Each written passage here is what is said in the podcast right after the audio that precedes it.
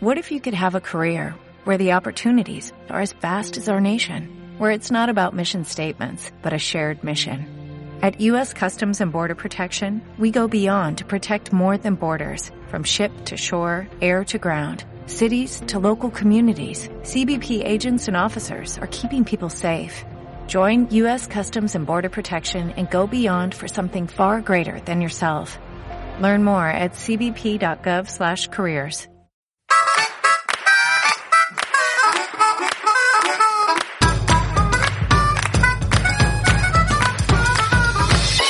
Enjuegados con Edu Pascual.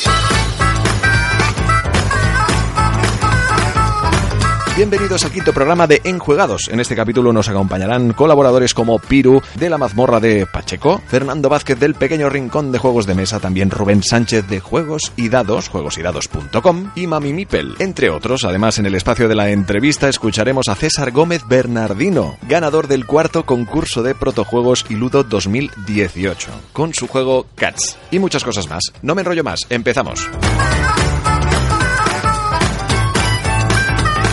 Enjuegados, el Ludo Podcast.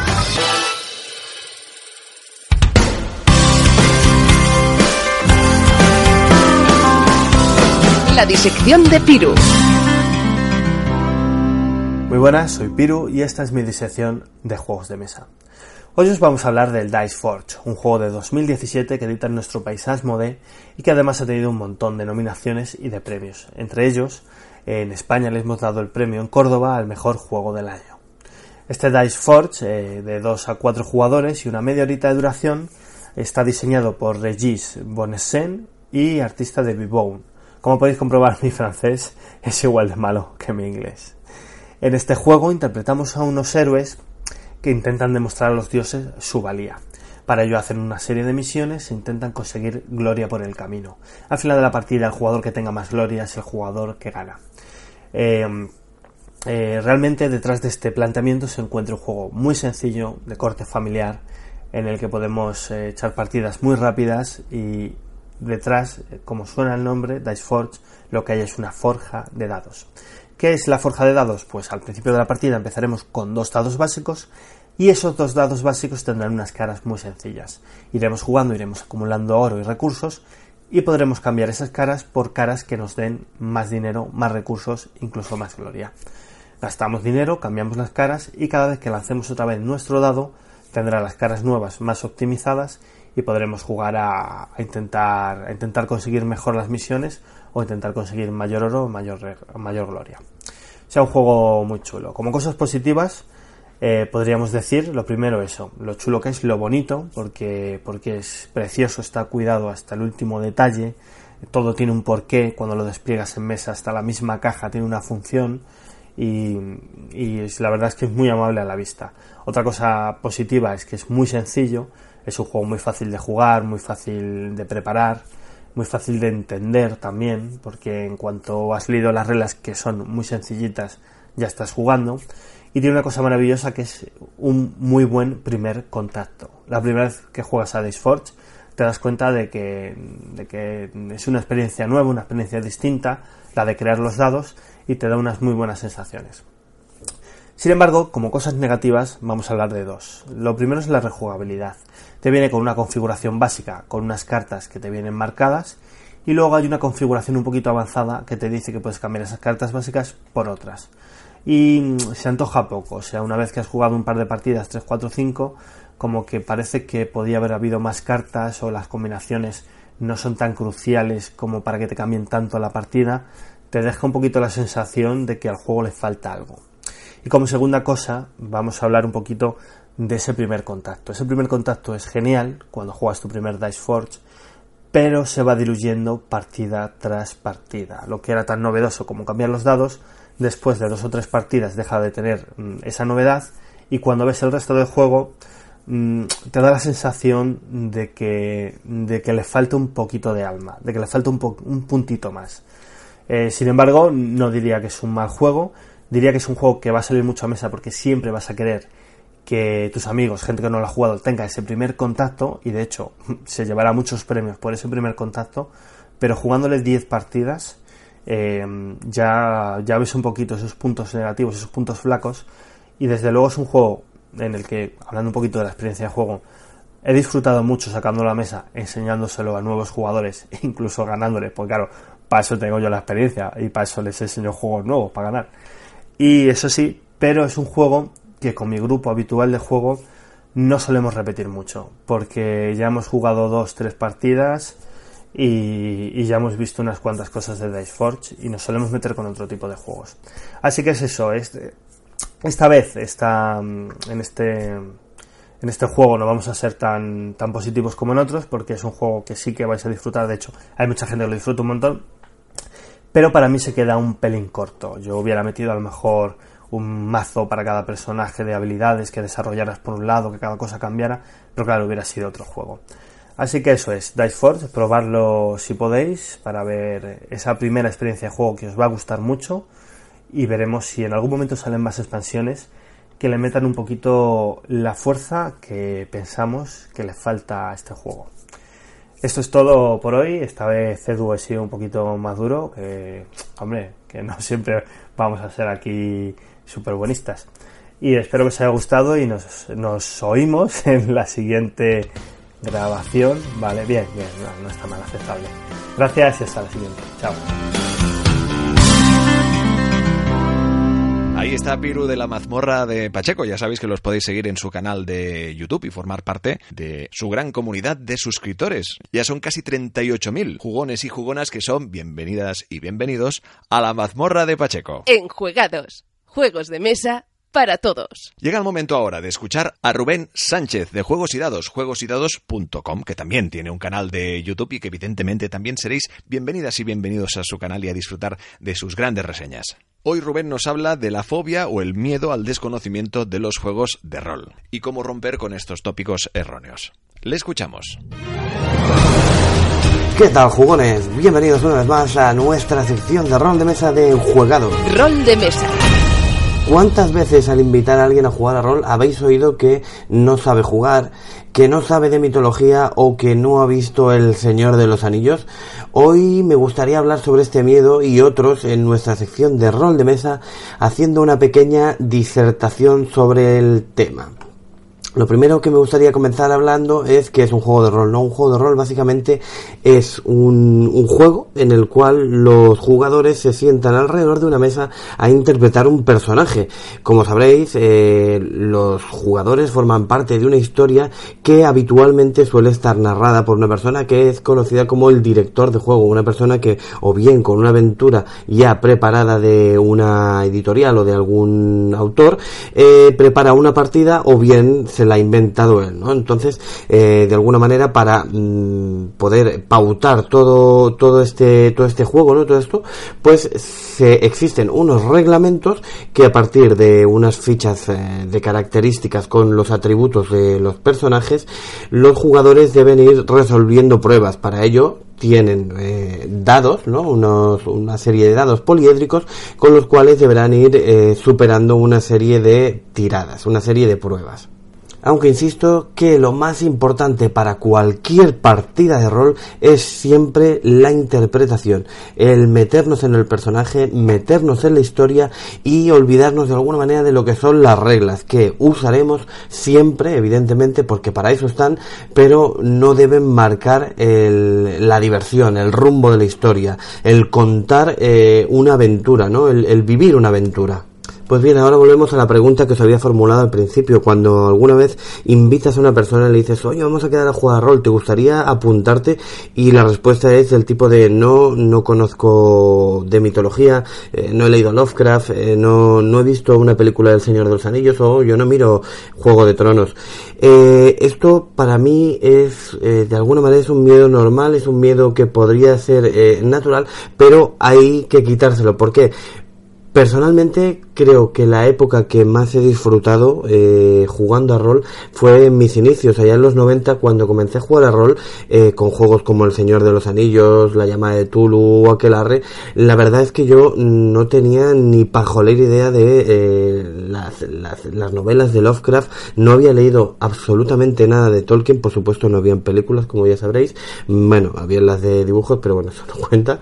Y, y teníamos, pues, eh, un espíritu ¿no? De, de, de, de, querer conocer, de disfrutar, de, de, meternos en la historia y era algo realmente, ya os digo, acojonante. Eh, empecé a descubrir a Tolkien eh, jugando al Señor de los Anillos, a Merp, ¿no? al, al Middle Earth Role Playing y la verdad es que las primeras sensaciones cuando veía un Nazgûl eran eh, de terror, de, de, puro pánico y no había leído nada, no había visto una película y era puro pánico. Lo mismo con Lovecraft, entrar en un sanatorio y ver que, que habían problemas eh, con la iluminación, una noche lluviosa y empezar a oír ruidos extraños en una habitación era realmente acojonante y ya os digo, no había leído todo lo que he leído hasta ahora de, de, de, de Lovecraft. Con lo cual, ¿qué quiero decir? Eh, lo más bonito, eh, ojalá pudiera volver atrás, pero un, una de las cosas más bonitas cuando empecé a jugar a rol fue empezar a descubrir todos estos mundos. Os pongo estos dos ejemplos claros, pero podría hablaros de mundos como, por ejemplo, de Daños and Dragons, como Reinos Olvidados o Darzan, a los cuales guardo un hermosísimo recuerdo, eh, porque no hay otra manera de decirlo, descubriendo aquellos lugares y que creo que aún me queda mucho por descubrir. Por lo que, por favor, los que estén oyendo este vídeo, que nunca se hayan, este vídeo, este audio, que nunca se hayan animado a, jugar, que eh, pierdan ese miedo y empiecen a jugar. En cuanto a la reglamentación, así como os decía al inicio de este audio, lo, principal eh, es tener, tener claro de que eh, es una base, ¿no? O sea, el reglamento de juego es una base para que la mecánica funcione, sea fluida y que los jugadores puedan apoyarse en algo para a la hora de resolver retos. Pero eh, hay juegos que son muy indies, juegos que prácticamente no tienen reglas o tienen reglas que no son necesariamente matemáticas, lanzando dados en la que los jugadores resuelven el resultado de sus acciones mediante diálogo. ¿Qué quiero decir con esto? Que el, mero hecho de no conocer un sistema de reglas no debe asustar a nadie para no entrar en un juego de rol. Sí que es cierto de que si os metéis en un juego de rol aquello puro, eh, con una mecánica fuerte, con reglas, eh, que ya os digo que mecánica fuerte tampoco sería la palabra, pero sí que deberías por lo menos conocer las reglas del director del juego o algún jugador en la mesa.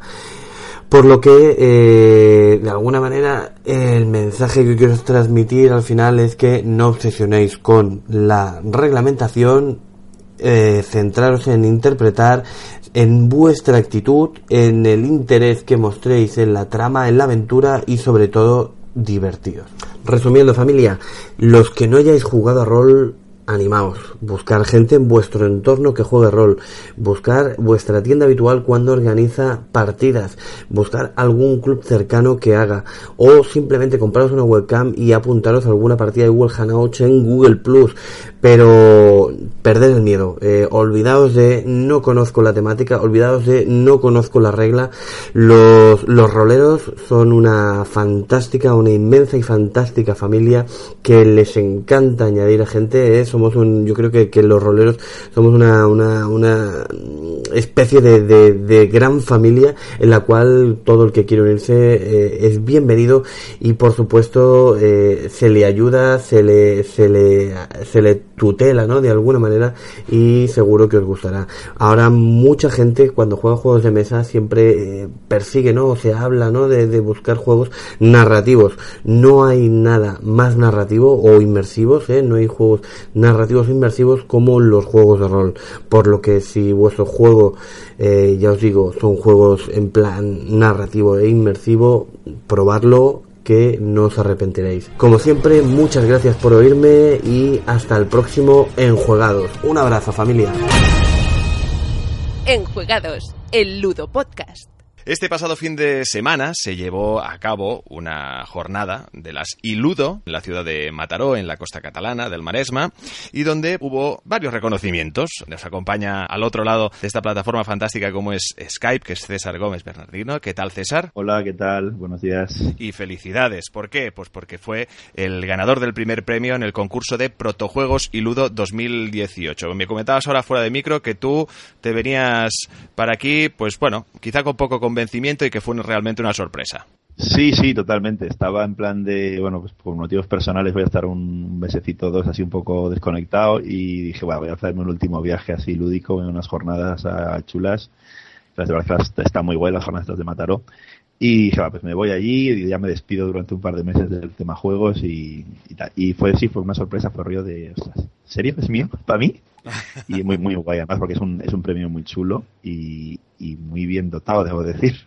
Claro, claro, claro. es que, lo mejor de todo es que te, que te sorprenda, ¿no? Porque yo creo que eres al menos eh, uno de los autores eh, españoles, eh, ahora ya hay unos cuantos, que viven de una efervescencia creativa. Hace nada estábamos hablando de ti precisamente con el juego de Eureka. Ahora de pronto te dan este premio por el Cats. Ah, yo creo que al final la constancia tiene premio.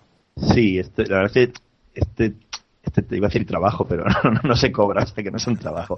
Es esta, e, e, este, este, esta afición que se quiere convertir en trabajo sí que es cierto que requiere de mucho, mucha constancia y, bueno, pues sí que es verdad que, que tenemos este, la, parte creativa esta tiene este rollo bohemio de, de ah, que pues una idea, he tenido ahí esa chispa de creatividad y tal, y eso está muy bien, y es verdad, está, está guay tener eso, pero luego detrás requiere un montón de horas y horas y horas de, curro, de, repetición, de trabajo y de cosas que no son tan guays y tan bohemias, pero que hacen falta, hacen falta, hace falta un esfuerzo de continuo para que los proyectos se conviertan en algo, porque al principio tienes esa idea bonita que está muy bien, todos tenemos muchas ideas bonitas, pero luego convertirla en un producto requiere ya el esfuerzo de, muchas horas y, de mucha gente también. Exacto, la experiencia y también de, tener un, buen equipo o sabiendo también a qué recurrir para que te aconseje, ¿no? Y la verdad es que estamos dentro de la que es ya una comunidad cada vez mayor de tanto de aficionados como profesionales del juego de mesa que, se echan se echan una mano siempre que pueden porque lo, lo, que interesa es que entre todos un poco esto salga adelante hasta el punto que dices tú deje de ser un, un hobby para convertirse en una profesión que ya lo es para muchos pero que quizá debería serlo para más no teniendo en cuenta el talento que hay en España Sí, sí, yo creo que estamos llegando a eso. Ahora mismo, bueno, pues hemos pasado. Es muy chulo porque además lo estamos viviendo un poco en directo, ¿no? Este paso de, somos dos frikis y estamos aquí haciendo nuestras chorradillas a de repente un mercado que se está cada vez se está profesionalizando más. Cada vez hay más editoriales que ya no han sido flor de un día, que son editoriales que se están manteniendo y están sacando, están sacando juegos. Eh, pero ya no solo editoriales, a nivel de editoriales, de autores, de distribuidoras, de consultorías, que ahora están empezando a salir un montón y bueno, ya veremos mm, cómo responden, pero servicios profesionales que cada vez eh, bueno pues se está viendo que están ahí y que, están dando están dando la talla. Ilustradores que no se me olvide correctores importantísimos los correctores. Sí cierto. Cierto cierto. y bueno pues yo creo que sí. Yo creo al final también, y los eh, escritores eh, de, normas, de las reglas del juego, yo creo al final se creará una figura, porque yo creo que esto es una de las cosas que más cuesta, ¿no? Quizá a la hora de crear un juego de mesa, el hecho de redactar unas buenas, un buen libro de instrucciones. Yo creo que sí, es, es muy difícil. De hecho, eh, es el filtro en este concurso en concreto, era el filtro de para llegar a la final. Es decir, tú les, les mandabas las reglas y, bueno, en la mayoría de los concursos de prototipos tú les, les empiezas mandándoles el reglamento y una, como mucho, una hoja técnica con una foto de los componentes y el jurado no tiene nada más para decidir si tu juego pasa a la siguiente fase o no. Entonces, eh, ese, esas reglas esas reglas te marcan el que pases o no pases. Ya el juego puede ser bueno o malo, pero si las reglas no transmiten al jurado el juego, pues da igual el juego puede ser el, el Spiel des Jahres del año que viene, pero no va a pasar. Entonces es muy importante eh, aprender a escribir reglas. Hay por ahí un montón de información en internet y de consejos de, de grandes autores y editores sobre cómo hacerlo y, y, eso es una tarea que los cualquier autor debería debería apoyarse muchísimo. Bueno, una tarea que haces bien, ¿no? Porque si no, evidentemente no serías, eh, como decíamos, el ganador de este concurso de, de protojuegos, este cuarto ya concurso de esta Siludo 2018, en el cual pues te, acompañó, en este caso, con un Accessit para el juego Causeway de Alberto Millán, otro juego que, eh, otro autor, perdón, que en breve verá eh, publicado con Black, Black Box pues, Black Box, sí, el Sotavento. Exactamente, Sotavento y en el que está pues eh, emocionadísimo también otro otro autor que no que no para. Cada vez se está extendiendo más el hecho de que cada la gente se, se anime a probar con, eh, con prototipos. Has marcado yo creo que algo muy importante anteriormente y es que es algo muy complicado que, que lleva muchas muchas horas ya no solo de una idea que puede ser muy bonita luego llevarla a, a cabo ya a la práctica y evidentemente pasar por la mano de su usuario final que será el jugador y que evidentemente puede pasárselo bien o no cuando tú pues por ejemplo te puedes llevar un chasco grande no imagino que es algo que te tienes que mentalizar, pero que muy bien, ¿no? Sí, sí, la verdad es que el proceso el proceso de trabajo es, este es duro ya no solo por horas, también por eso, ¿no? Porque tú vas a un, vas con tu proyecto ilusionado, que en tu cabeza funcionaba muy bien, y luego pones en la mesa y de repente dices, ostras, esto no funciona, o peor, a ti te estaba gustando y de repente ves que al resto de gente no, dices, vaya, esto no les gusta. Y a veces las críticas, bueno, pues hay que, hay que saber aceptarlas, es parte del trabajo, es necesario que te critiquen y que te digan que tu proceso es una mierda para mejorarlo y para, y para que vaya avanzando y sea un buen producto. Y sí que es cierto que al principio cuesta un poco, y sobre todo los autores, los autores noveles que están entrando ahora mismo, pues ese primer, ese primer lavado, ese choque, esa bofetada que te da el primer grupo de light testers que te dicen, tío, esto no funciona, esto no me gusta, esto me ha aburrido hay que hacer ahí un esfuerzo por decir, vale, esta gente no me odia, simplemente me está diciendo cómo mejorarme. Claro, evidentemente. Bien en cuenta. ¿Cómo fue el proceso creativo de, Cats? Pues Cats, Cats es mi primer juego. Es una cosa un poco rara porque está ahí desde hace, yo creo que no ni, me acuerdo, como 12 años, no sé, una, una barbaridad de tiempo, ¿no? Fue cuando yo estaba empezando, cuando me dio el rollo de yo quiero hacer un juego de mesa y empecé haciendo un juego de de civilizaciones. Ahí yo quería hacer un civi con historias y tal. Y bueno, pues mm, mi pareja de entonces en su momento me dijo, esto es un rollo, a mí hazme un juego de gatos que me gustan más. Y, después sí, de repente dije, venga, voy a hacer un juego de gatos. Y empecé a hacer un juego de gatos, tenía una idea de, que, de lo que quería hacer y, bueno, pues empecé a desarrollarlo y no funcionaba. El juego funcionaba, juego una mierda con una copa un pino. O sea, ponía aquello, aquello era lentísimo, nada, y otra vez. Y estoy haciendo versiones y más versiones y, es el típico juego que lo desarrollas, lo metes en un cajón porque ves que no funciona, al año de repente te ocurre otra idea, lo cambias, lo pruebas, imprimes, haces el prototipo, lo sacas a la mesa, ah, pues está guay tal, sí, pero dices, está guay, pero no, no acaba de funcionar. Y así, una y otra y otra y otra.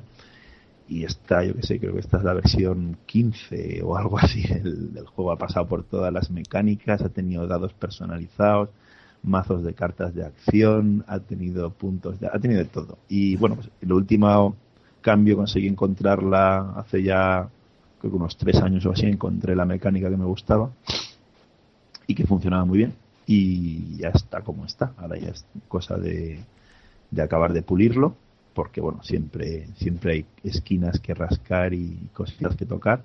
De hecho, de hecho en las jornadas de Mataró le, le hice dos cambios que estoy probando ahora pero ya son cosas muy sutiles, ¿no? O sea, digamos, el juego, el núcleo del juego es tal cual está, está, me gusta cómo queda, y ahora ya pues es pulir, pues voy a rascar de aquí un poquito, de aquí un poquito más, pero Sí, porque puede ser, ¿no? Claro, es un trabajo largo y, y cuándo decidir parar. Es decir, puede que a lo mejor a ti el juego eh, estoy a, a, gustos y más si eres el autor, decidir que ese juego mm, quizá le falte algún detallín y tal, pero resulta que tú lo, has mostrado y los jugadores, la gente que se sienta a la mesa a probarlo, lo disfruta muchísimo. Entonces, ¿qué haces? ¿Te, te riges por, por tu tiquismiquis para entendernos o, o, ya te dejas llevar por el usuario? Oye, mira, oye, si les mola y ya, pues, parece que se divierten, pues adelante.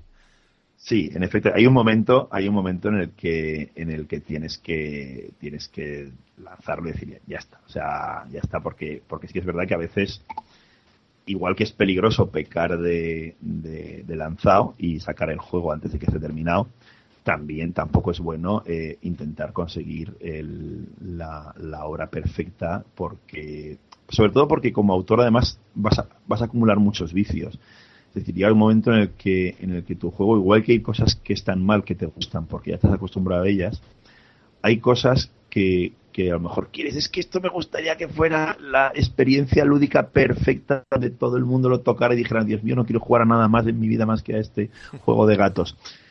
Tampoco es eso, quiero decir, el juego es divertido, la gente se lo pone. En efecto, hay un momento en el que dices, el juego está bien, el juego funciona, la gente se divierte, la gente quiere volver a jugarlo. Pues, pues bueno, vamos a hacer un buen producto, vamos a llevar a un equipo de desarrolladores, a una consultoría que ahora mismo para que hagan playtesting a ciegas y un montón de historias y lo acaban de pulir pero ya está, quiero decir, no, no, no hay que, buscar un montón. Eso los editores lo hacen muy bien, ¿no? El editor es un poco el, el filtro que te va a decir, esto está ya para sacar, esto lo vamos a sacar así, porque es un poco el que, el que sabe ver eh, cuando el producto es un producto comercial y cuando está listo para salir al mercado. Estamos hablando de Cats, eh, que recibió el primer premio en el concurso de protojuegos y Ludo 2018 y lo hacemos, como no, con uh, su autor, César Gómez uh, Bernardino, que evidentemente ya es autor para quien quiera, quien esté escuchando y diga, oye, yo quiero ver más, juegos de este autor, pues Abordaje, Walking on the Moon, también Eureka muy recientemente. Eh, y la gente me imagino que también está pensando, oye, ¿por qué no explican ya de qué va Cats? Pues bueno, porque tenemos que poner antecedentes a, las personas y también ponerle un poquito de emoción a la entrevista, claro que sí. Vamos a hablar, a ver, ¿de qué va Cats, César?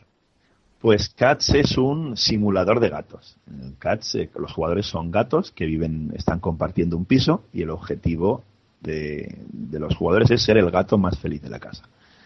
Y para ello, pues los gatos hacen cosas. Los gatos pues se dedican a, subirse, como el mío ahora mismo, a subirse encima de ti cuando estás haciendo algo importante como esto.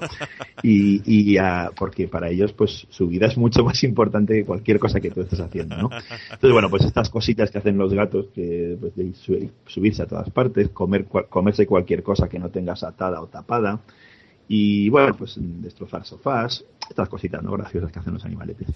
Y eso, eso es un poco el objetivo de los jugadores, ¿no? Ir, ir por la casa haciendo estas actividades que les van a dar puntos de felicidad al final de la partida. Y bueno, pues un juego con su interacción, porque los jugadores pues van a pelearse, los gatos son poco de compartir.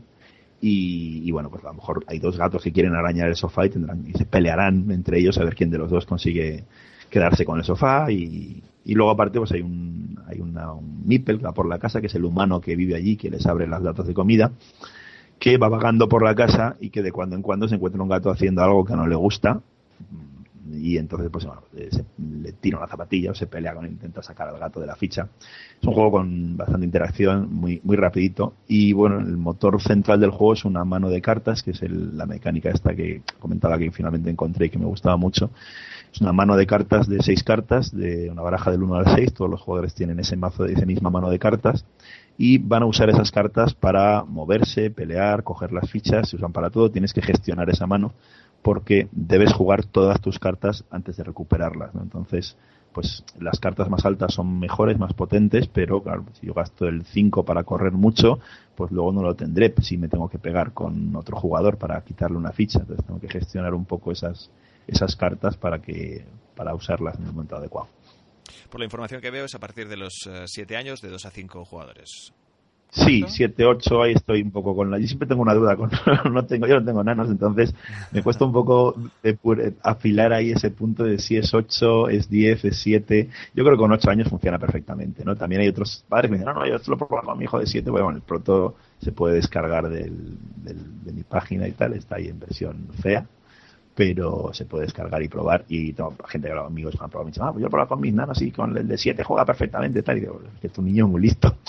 Pero bueno, se me cuesta un poco, ¿no? Pero sí, yo creo que es un juego infantil, familiar, muy sencillito. La verdad es que no tiene una dificultad. A pesar de que tiene un puntito de estrategia para que los jugones se puedan entretener y puedan sacarle filo y aprovechar. Dicen, es que mira, resulta que si pongo una ficha aquí, la siguiente es más probable que salga por mi lado, ¿no? Una serie de conceptos estratégicos para los que son un poquito más jugones lo puedan disfrutar también, ¿no? Pero lo que es el, el juego es un juego muy sencillo, muy familiar y yo creo que lo puede disfrutar todo el mundo. Y los juegos además, eh, bueno, ya no solo por los gatetes, que sabemos cómo triunfan en cualquier plataforma donde haya foto o vídeo, sino también porque tiene una, una temática pues, pues muy, muy costumbrista, muy real y que, bueno, que tú vives, ¿no? Evidentemente, tú eres un hombre de gatetes y, y ahí has, ah, yo creo que has sabido encontrar la esencia pura y dura en un juego cookie, muy cookie, muy, muy bien hecho al menos por imágenes. No sé si este arte que podemos ver es el definitivo, si aún hay alguna no, no, el, no, no, el arte, no, no, que va, el arte, el arte está hecho muy feo. son los Hombre, a mí me gusta. Yo, hay que bueno, a ver, lo, hay, por ahí algunos dibujos mm, fusilados de internet de, de cómic de Chi, que esos desde luego no van a ser. y luego las fichas tienen unos dibujos que he hecho de mano que no, no va a ser eso. No, eh, quiero hablar con, con, bueno, he hablado ya, me falta acordar del el precio, pero quiero hablar con José Fonoyola, que es un dibujante de cómics bastante conocido. Especialmente para toda la gente a la que nos gustan los gatetes, eh, es, un, es un dibujante español muy, muy famoso de cómics que hace un cómic que se llama Miau y que son pues precisamente esto, aventuretas de gatos eh, haciendo, el, haciendo el animal. Entonces eh, me gusta muchísimo el estilo de, este autor y seguramente eh, si no pasa nada raro lo ilustrará él. Pues estaremos muy pendientes de cómo evoluciona Cats. César Gómez Bernardino, gracias y toda la suerte del mundo. Muy bien, muchas gracias a vosotros. Un saludo. Y ahora llega el humor lúdico con Marcela Martínez. En Twitter la encontraréis como Mami Mipel y cuya sección está empezando a tener fans. La escuchamos. Hola, ¿qué tal? ¿Recordáis la semana pasada cuando os dije que no hay maestros? ¿Que no es posible evangelizar a familia y amigos? Bueno, pues olvidadlo todo. Una cosa es no intentar enganchar a la familia y otra cosa es no jugar nunca con ellos, porque nos gusta jugar, nos encanta jugar. Es más, necesitamos jugar. No, no me lleven todavía, estoy bien, en serio. Antes de que estos señores tan amables me lleven con ellos a ese sitio que me han dicho que está lleno de juegos, os voy a dar unos consejos para que os sea más fácil jugar con familia y amigos. Consejo 1. Jugador preparado vale por dos. Los suajilis lo llaman mandalisi, los preparativos para la caza. Cazar a posibles jugadores es un arte sagrado y un buen cazador sabe estar preparado.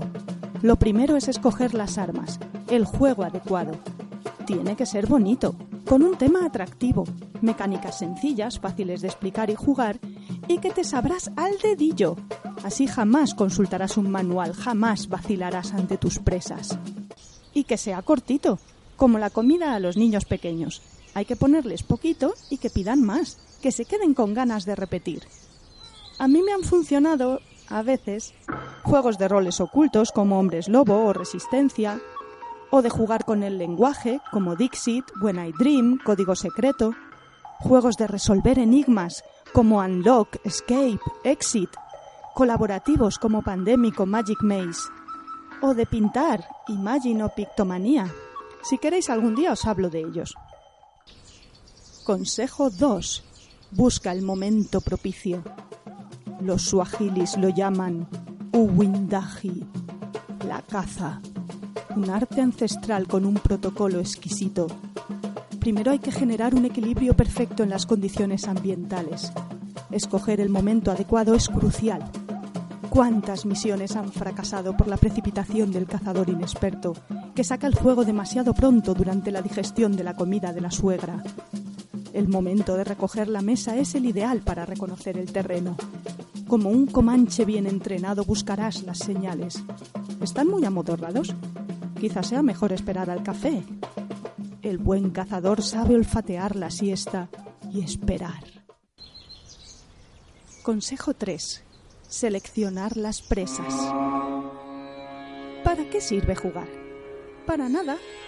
En el fondo, si lo piensas, se trata de perder el tiempo alrededor de un tablero, unas cartas y unas fichas. Muy loco todo tiempo que puede ser esencial para otros menesteres, como disfrutar la película Amor secreto en los Alpes que ponen en la primera, o analizar los tronchantes memes del WhatsApp del curro, o batir el récord provincial al Candy Crush.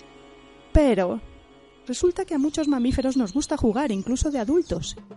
Tienes que buscar a tu presa, tu Mawindo, la que está menos dormida, la que parece aburrida de su móvil, la que mira al infinito y suspira, ese es el antílope débil de la manada. A por él tienes que ir cual leopardo de National Geographic. Tras ella caerán los demás. Consejo 4. La explicación del juego. Ya tienes a tus presas en la pradera, digo, alrededor de la mesa, con ojillos de gacela asustada ante el leopardo, que eres tú, ¿recuerdas? Te aconsejo que lo repitas delante del espejo del baño antes de salir de casa. Ellos gacelas, yo leopardo. Ellos gacelas, yo leopardo. Bueno, pues la explicación del juego es el zigzag del leopardo, el mateso, la persecución. Vas sacando el juego y los hipnotizas con sus preciosos componentes. Vas exponiendo el tema con pasión, seduciéndoles con tus cantos de sirena.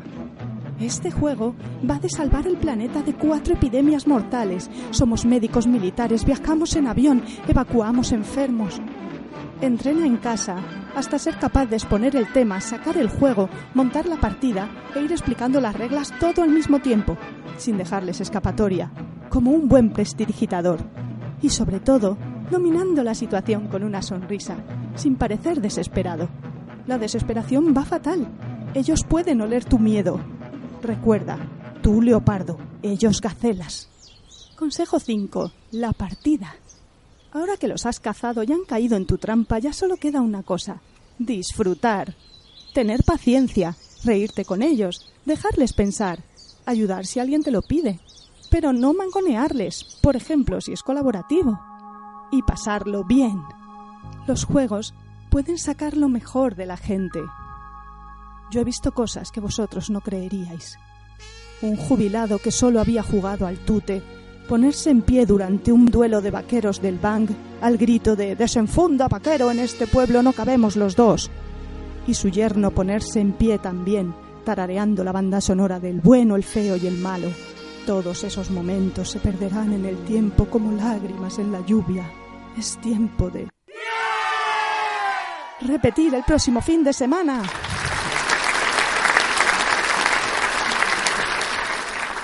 Bueno, ¿qué os ha parecido? ¿Qué fases seguís vosotros para intentar jugar con la familia y los amigos? Espero que os ayuden estos consejos. Os deseo buena caza y muchas partidas. Hasta la próxima en Juegados. En Juegados, juegos de mesa para todos.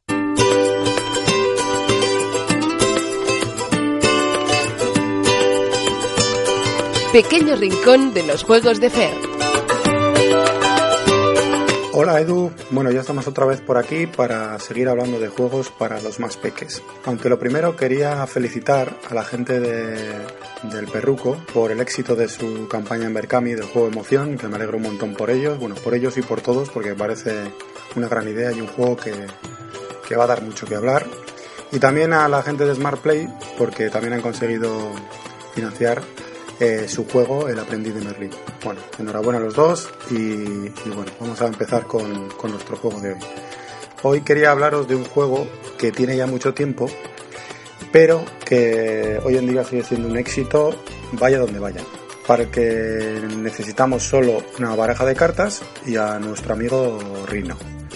Ya os imaginaréis que hablamos de uno de los grandes juegos de ABA y de los más vendidos posiblemente, que es el Rhino Hero, eh, y hablo del Rhino Hero del pequeñito, de la caja pequeña, transportable. Es un juego eh, de habilidad en el que debemos ir jugando nuestras cartas para ir haciendo crecer una torre. Las cartas son los tejados que debemos ir eh, poniendo encima de las paredes y que cada uno de esos tejados hacen una habilidad, una acción especial que afecta al próximo jugador. Así que nada, vamos a ir jugando nuestras cartas hasta que el, primero que se quede sin cartas es el ganador. Eh, el juego es uno de esos juegos que se puede jugar en familia a partir de 5 años, más o menos. Hay algún niño de 4 que es capaz y que crea una tensión brutal durante toda la partida. Eh, consejo, eh, sobre todo cuando jugamos con niños que tienen 5 o 6 años, que todavía no son muy altos, empezaría a jugar desde el suelo. Lo digo porque cuando van cogiendo habilidad eso crece, crece, crece, crece y ya no llegan. Se tienen que apoyar en la mesa o en la silla y acaban tirando las cartas eh, no precisamente porque les falta habilidad, sino porque mueven la mesa y demás. Así que lo dicho, un gran juego de la editorial ABA, muy baratito, en una caja pequeña, transportable y es mi consejo de hoy. Un abrazo.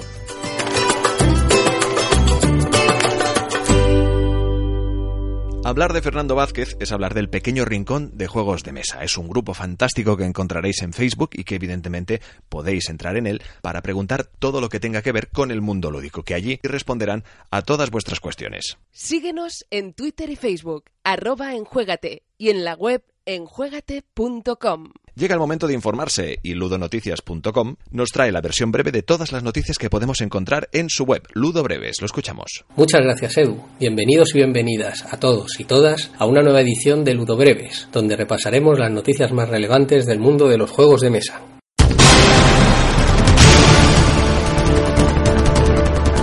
Team Cursos sigue experimentando con nuevos modos de juego para Warhammer Edad de Sigma. En esta ocasión se trata de combinar las, el juego de cartas coleccionables con la realidad aumentada, gracias al acuerdo al que ha llegado con la compañía Playfusion. Age of Sigmar Champions, que es como se llamará el juego, todavía está en una fase de desarrollo muy temprana, pero se espera que llegue al mercado a lo largo de este año. Eh, lo bueno del juego es que podremos exportar todo lo que consigamos en nuestras barajas de carta a la aplicación del mismo. Cephalophile Games anunció el pasado 1 de abril la primera expansión para Gloomhaven. La nueva aventura constará de 20 escenarios, nuevos monstruos y tesoros y una nueva categoría de personaje, una especie de adivina. El juego no utilizará el crowdfunding para financiarse, sino que irá directamente a tienda a un precio de 30 dólares. ¿Cuándo lo podemos esperar? Pues a partir de ese, que es donde se presentará. Asmodee añade un nuevo distribuidor a su grupo, aunque este caso es en la rama de Reino Unido la que ha comprado el distribuidor, a ver si lo digo bien, Coil Spirit Games. Esta distribuidora empezó en el año 2004 con un puzzle y un juego de mesa y ahora pues eh, tiene su catálogo títulos como Susigo o Biblios. Ambas entidades eh, actuarán de forma independiente, algo parecido a lo que ocurre aquí con Edge y Asmodee Ibérica. Esto supone para la nueva distribuidora nuevas oportunidades de llegar a más gente dentro del mercado anglosajón. Restoration Games nos trae de vuelta otro juego de nuestra infancia. En este caso se trata La Isla de Fuego, que fue publicado originalmente en 1986 por MB Games. Restoration se dedica a coger pues estos juegos de antaño y adaptarlos a las mecánicas de los juegos modernos. Para financiar el juego, pues ha optado por una campaña en Kickstarter donde podemos estar por dos niveles de aportación. El juego base son 60 dólares mientras que el juego con todas las expansiones pues es el doble 130. A todo esto deberíamos de sumarle los gastos de envío que en el caso de Europa son 20 dólares. La campaña está hasta el 3 de abril y ha conseguido recaudar cerca de un millón de dólares. Y llega el turno de hablar de uno de los clásicos. Hablamos de Tuños and que va a tener un nuevo sistema para juegos de mesa que llegará de la mano de WizKids. Hablamos de un cooperativo eh, en el cual se podrán utilizar escenarios, matar bichos, conseguir recompensas, etcétera, etcétera, etcétera. Es una revisión para el 2018 que se podrá ampliar con todas las anteriores ediciones del juego, como por ejemplo Castle of Ravenloft. Precio de salida va a ser 80 dólares del juego base y si quieres comprarte ya la mini prepintada, que eres un poquito baguete como el que habla, hablamos de 160 dólares. Curioso, un dato que os queremos dar en este aspecto, es que Guy Force 9, los que han hecho Spartacus o, o Firefly, también están desarrollando un juego de Dungeons and.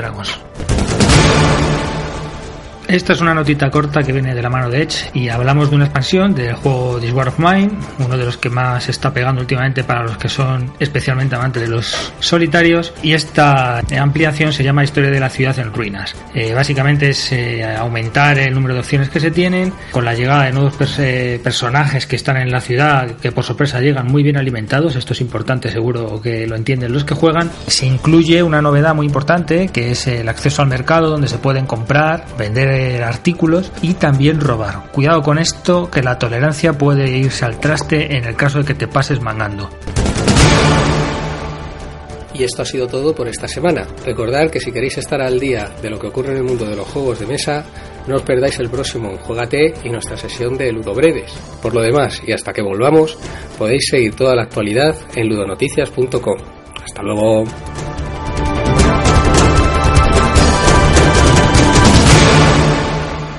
Hace cuestión de días eh, llegó a mis manos Siete Pecados, un juego creado por Hugo Jiménez, ilustrado yo creo que de una forma también muy, muy simpática por Pablo Tomás, un juego muy atractivo, pequeño, adictivo, de 2 a 6 jugadores, de 20-30 minutos por partida y a partir de 10 años. Bueno, tenemos con eh, nosotros pues al, al, encargado de que este juego pues se haya hecho realidad, que se haya editado.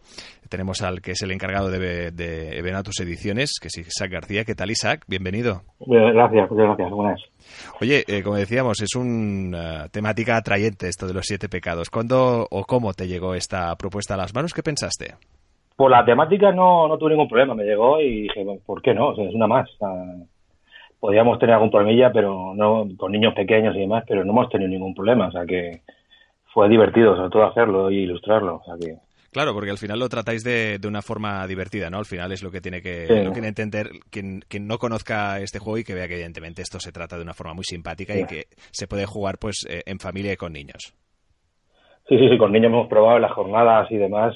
Yo creo que el más pequeñito que hemos probado ha sido con 5 años, aunque recomendamos 10 años en la, en la caja del juego, en el juego, pero el, el más joven creo que ha sido 5 años, el que ha jugado. Es verdad que le preguntó a papá qué era la lujuria y ya eso se lo dejamos a papá. Que se lo explicara.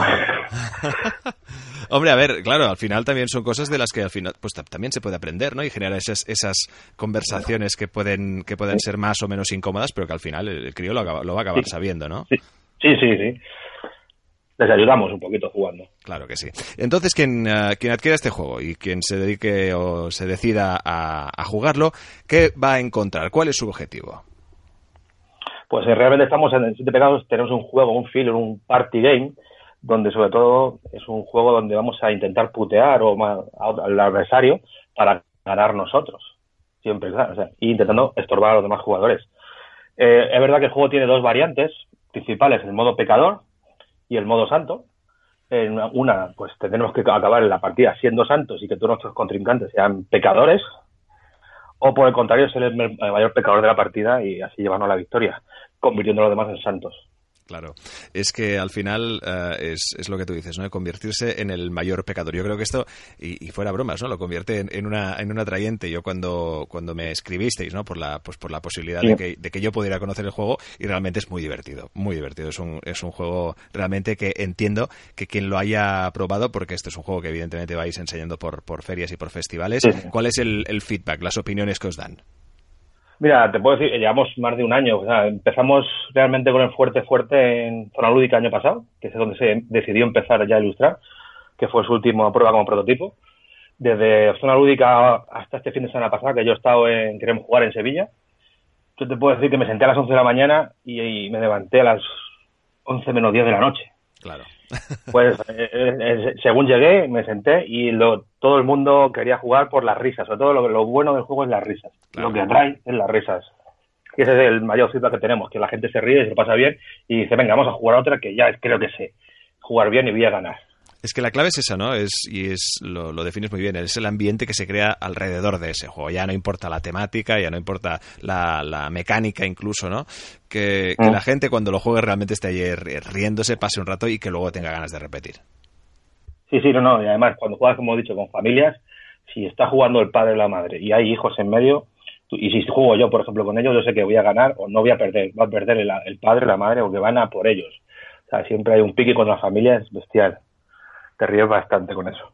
¿Y en qué momento decidiste, y ahora pues dejando un momento aparte el, eh, el que es este juego Siete Pecados, y decidiste pues precisamente editar juegos de mesa? ¿En qué, ¿Cuál es tu formación en realidad? Y luego, pues, cómo has abierto también esta, esta rama en la que, bueno, pues te estás dedicando también de, pues también de forma profesional, para entendernos. Pues vamos, empecé hace mucho, mucho tiempo, ¿no? Como todos nosotros en de pequeño con juegos de rol o HeroQuest. Uh y desde entonces pues he ido aumentando la ludoteca y cada vez teniendo más ganas de hacer más, de colaborar. Y hace pues eso dos años más o menos dije, ¿por qué no lanzarme a la piscina y, y colaborar y ayudar a, a promover este, este, esta afición nuestra, ¿no? Que es darla a conocer más que otra cosa, simplemente es eso. Porque mucha gente no conoce lo que son los juegos de mesa modernos, ¿no? Y dije que quería poner mi canito de arena, ¿no? Y dije, pues una pequeña editorial con un poquito de dinero y vamos a intentarlo. Y así, así salió. Conocí a Hugo hace pues, dos años, presentó un par de juegos y dije, venga, pues este me gusta, vamos a ver si podemos sacarlo. Exacto, porque además uh, es curioso porque sí que hay uh, mucho autor con su prototipo que quiere, pues evidentemente, que, que ese juego salga a la luz, mucho um, editor también, pues que, que, ya lo es, pues evidentemente porque quiere que se convierta en, en, el que acabe siendo también su trabajo y otra opción como es la tuya, que evidentemente no conozco tu objetivo a, corto o largo plazo, pero sí que al menos empieza con un, oye, yo quiero echar una mano porque esto me gusta y porque sé que eh, en nuestro país hay grandes autores. ¿no? Al final eh, es un riesgo que, decidiste, porque hay una inversión económica de por medio, pero un riesgo en el que tú decidiste eh, creer. Sí, sí, sí, claro, por eso. Realmente, si hablas en las jornadas con nosotros o con cualquier editorial, actualmente en España poquito vivimos de esto. O sea, tenemos nuestro trabajo y, y es más por afición, más que claro. por, por afición y porque te lo pasas bien y ves que se lo demás se lo pasan bien. sobre todo estas últimas jornadas que ya lleva el juego ya en el mercado cuatro o cinco meses, he visto cómo la gente lo compraba, cómo gente lo pedía a la ludoteca, como que, como que el juego ya no era mío, que el juego ya era Qué bueno. Que ya no era, que era, que estaba abierto a todo el mundo, ¿no? Una sensación indescriptible, imagino, ¿no? Es decir, el, bueno, sí, sí, sí, sí. Ese es mi, ese es mi primer granito de arena. Sí, sí, sí, no, como que daba algo más, ¿eh? Claro, desde luego, desde luego. Y poco a poco, es verdad que la parte económica influye, pero créeme, influye para sacar el siguiente.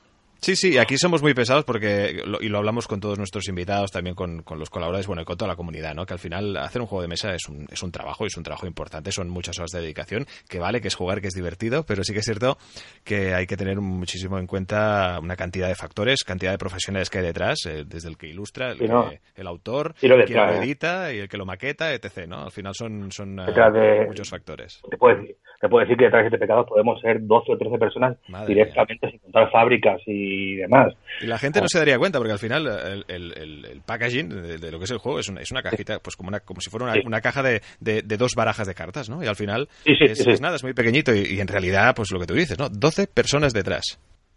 Sí, sí, sí, fácilmente, sí, sin contar eso, ni transporte, ni mensajerías, ni, fábrica del, del juego, ni, ni factores externos que pueden influir de publicidad, marketing y tal. Solamente crear el siete pecados y la base, y la base anterior de testeo, que las horas que podemos hacer, puede tirar Hugo, me puedo tirar yo con él de madrugada, probando y probando y probando. Claro que sí. Ahora, si nos vamos a venatusediciones.com, nos vamos al apartado de juegos, vemos que evidentemente está este Siete Pecados como primer juego, el, ya el buque insignia de lo que vendrá después, que será en concreto dos títulos que ya anunciáis, que son Diez Latidos y Cosmos. Tú me hablaste ya del Diez Latidos, que parece que está teniendo muy buena acogida, que ya lo has ido mostrando por ahí, y me hizo mucha gracia porque de Siete Pecados a Diez Latidos, y pensé que a lo mejor giraríais vuestros juegos eh, en torno a los números también, ¿no? Un poco como, como están haciendo otras editoriales. Sí. No, no, Cosmos está como Cosmos porque es su nombre original, pero yo ya le he dicho a Hugo que hay que ponerle un número. Claro, claro, es que creo que es una opción divertida, ¿no? Looping Games lo está haciendo con Pere Pau Gistusella, ¿no? Y lo está haciendo con esas fechas y esos y esos nombres, ¿no? Y creando como un libro de estilo, ¿no? Y creo que en ese aspecto lo, lo, lo, vi ya, ¿no? Un poco cuando hablaste del sí, sí, no, no, el 10 latidos está ahí y la mecánica influye. El, aquí siete pecados, son los siete pecados. El 10 latidos tenemos que hacer completar 10 latidos completos. Aquí quiere decir que también va con la temática. Ahora tenemos que buscarlo con Cosmos a ver qué hacemos para que para meterle un número, pero vamos, llegará, llegará, el número. ¿eh? El Cosmos es muy grande, seguro que hay, hay miles de cifras ¿no? en ese aspecto. Y en 10 latidos decías que tenemos que cumplir eh, o hacer eh, pues que nuestro corazón lata 10 veces. Sí, es un electrocardiograma, realmente es una sala de urgencias donde tenemos que estabilizar a un paciente. Y con consiste, es un puzzle realmente, y tenemos completar 10 latidos correctamente. Un latido lo corresponde, está formado por, no, no esto técnicamente lo que estoy diciendo a lo mejor es incorrecto, pero bueno, nos hemos basado lo más posible, ondas P, ondas QRS y ondas T. Pues el latido tiene que seguir ese orden con unas condiciones que te va marcando la carta que pones y tienes que poner la siguiente con esa condición. Si no consigues poner correctamente en tu turno esa la carta que te corresponde, pues provocas un microinfarto. Al provocar el tres microfartos, el cuarto hace que pierdas la partida porque has perdido al paciente. Claro. Y tiene varias variantes. sí, sí, no, y aparte le vamos a meter módulos de, tensión, de estrés. Claro. Para, como es un puzzle, para que te sea difícil hacerlo. Una, por ejemplo, vas a, vas a jugar, vamos a aplicar una aplicación que va a ser simplemente un electrocardiograma viéndose en pantalla, pero con el sonido de pic, y pum, pum, pum, pum. Y poco a poco, cuando llega al final del tiempo, pipi, pipi, pipi, pipi, pipi, pipi, pipi, para meterle más, más tensión a, la situación. esto me recuerda a la, máquina que hace Pip, que sale en la película del sentido de la vida de, Monty Python, que siempre me recuerdo precisamente, ¿no? La traed la máquina que hace Pip, y esa será la máquina que, marcará pues, los 10 latidos. Creo que eh, podemos bautizar a la aplicación la, aplicación que hace Pip. Sí, sí señor, sí, señor. Pues, eh, pues hablando La aplicación que hace precisamente- Exactamente. Eh, Isaac García, que es el encargado de este Venatus Ediciones, una editorial, como bien eh, se define en su, en su web, una editorial joven, pero con muchas ganas de hacerse un hueco en el mundo lúdico. Yo creo que está empezando pues bastante fuerte, con mucha buena voluntad, sobre todo muy buen trabajo y con un gran equipo de profesionales que, como todos, al menos de la mano, pues estamos ahí aupando que evidentemente el juego de mesa merezca el, el reconocimiento que, que, que merece precisamente. Isaac García, eh, desearte toda la suerte del mundo y nos vemos para, bueno, cuando ya tengáis ahí editado y publicado 10 latidos y el cosmos. Un fuerte abrazo. Muchas gracias. Enjuegados. Juegos de mesa para todos. Y el calendario lúdico empieza a llenarse de festivales que todos ya tenemos reservados para poder asistir y disfrutar. Y como no, Sergi Sánchez de Wadup.com nos trae los festivales a tener en cuenta.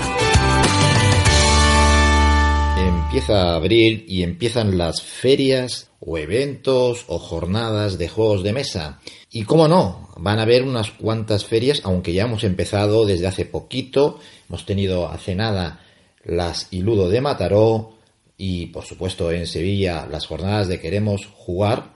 Pero en breve vamos a tener, eh, durante todo este mes de abril, van a empezar una, una de las jornadas más importantes desde mi punto de vista del mundo lúdico son las jornadas de zona lúdica en Mollina, Málaga, que se celebrarán a partir del 27 de abril hasta el 1 de mayo. Estas jornadas ya que llevan bastantes eh, jornadas realizadas, creo que son un referente dentro de- del mundo lúdico, sobre todo para el más jugón.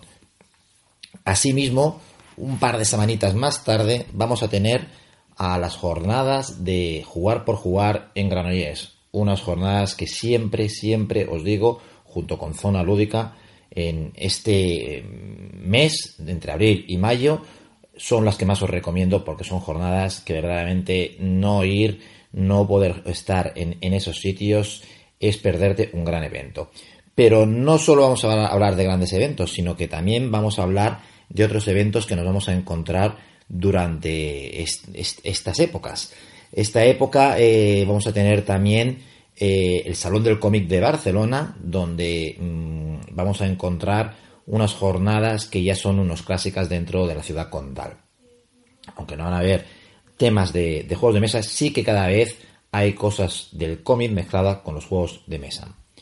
Asimismo, vamos a encontrarnos a partir de la semana entrante, de este fin de semana, la semana del, del 13 de abril, la Freak Zone de, de Ponferrada, en León. Eh, unas, unas jornadas donde puedes encontrar cómic, manga, cosplay, un poco de, de todo de, de cultura y por supuesto no van a faltar los juegos de mesa y rol. Asimismo, nos vamos a poder encontrar también el TLP Weekend Santiago de Teide. Lo mismo, a lo mismo que hemos dicho de la Freak Zone de Ponferrada, vamos a encontrar un poquito de cultura japonesa, videojuegos, informática, eh, talleres, de todo eh, que creo que os va a interesar a todos nuestros amigos de, este gran hobby. Un poquito más adelante, ya entrando al, al día 14, nos vamos a encontrar en Zaragoza las octavas jornadas de Doctor Ocio, donde van a haber juegos de mesa y rol. En esta famosa tienda de Zaragoza, donde creo que no debéis dejar de pasar si pasáis por esta ciudad eh, donde pasa el gran río de España, Ebro.